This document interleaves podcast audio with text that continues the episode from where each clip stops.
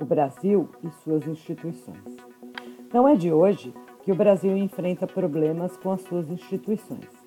Como são formadas por pessoas, é até natural que as instituições acabem refletindo o caráter e os valores majoritários daqueles que as compõem. Porém, apesar de ser um fenômeno que pode ser considerado natural, não significa que somos obrigados a aceitar tais situações, pois elas interferem nas atribuições das instituições e minam a sua credibilidade. Como conservadores, valorizamos as instituições nacionais e acreditamos que elas devem ser constantemente aprimoradas para que os motivos de suas existências sejam sempre respeitados. Instituições sólidas e que atuem dentro das suas atribuições são essenciais a qualquer país que tenha compromisso com o seu povo. Nossas instituições não estão funcionando como deveriam. Em relação ao Congresso Nacional, apesar da renovação ocorrida no pleito de 2018, ainda predominam valores contrários aos da maioria dos eleitores, que deixam de ser representados e de ter as suas pautas atendidas.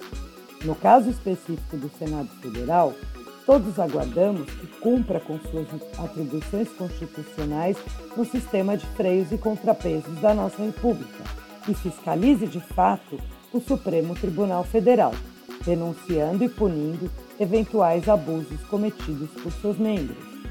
No caso do nosso Congresso Nacional, a reforma necessária para que possa atuar dentro das suas atribuições é realizada principalmente pelo voto popular direto.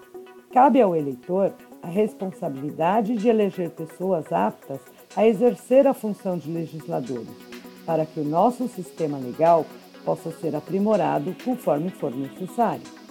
Mas de nada adianta ter um bom sistema legal se aqueles que têm a incumbência de julgar não o observarem. Infelizmente, é o que vemos acontecer na nossa Suprema Corte, quando os parâmetros legais são alterados ao sabor das necessidades daqueles que serão julgados, colocando em xeque toda a credibilidade da nossa Corte Constitucional e gerando uma insegurança jurídica prejudicial aos interesses do país. Ao contrário do Congresso Nacional, que pode ser reformado a cada quatro anos através do voto popular, o Supremo Tribunal Federal tem um processo de depuração mais complexo, mas a reforma é possível.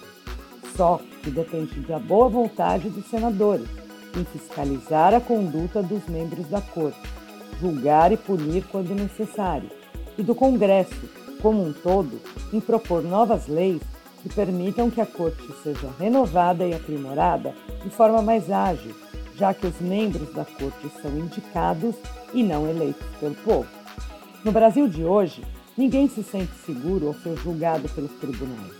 Ninguém tem a certeza que a verdadeira justiça será feita e a lei será cumprida. A Constituição Federal deixou de ser o norte jurídico e já não representa a segurança do cidadão perante o Estado. Nós, da mídia independente, continuaremos a defender o Estado de Direito e continuaremos a denunciar os abusos cometidos por aqueles que se consideram acima das leis. Estaremos sempre aqui para lembrar a todos, sem exceção, que todos são iguais perante a lei. Estaremos aqui lutando pelo resgate da nossa Constituição e pela limpeza ética e moral das nossas instituições. Longe de defender o fechamento de qualquer uma delas, queremos que sejam reformadas e que cumpram o seu papel dentro da nossa sociedade. Defendemos que o Poder Executivo execute o plano de governo aprovado nas urnas, que o Poder Legislativo legisle e trabalhe para o aprimoramento do nosso sistema legal, e que o Poder Judiciário julgue de acordo com os textos legais, sem se permitir interpretações pessoais mirabolantes e fora da realidade. Nós estaremos sempre aqui para fiscalizar, cobrar e denunciar, porque, ainda que não pareça, vivemos num país democrático.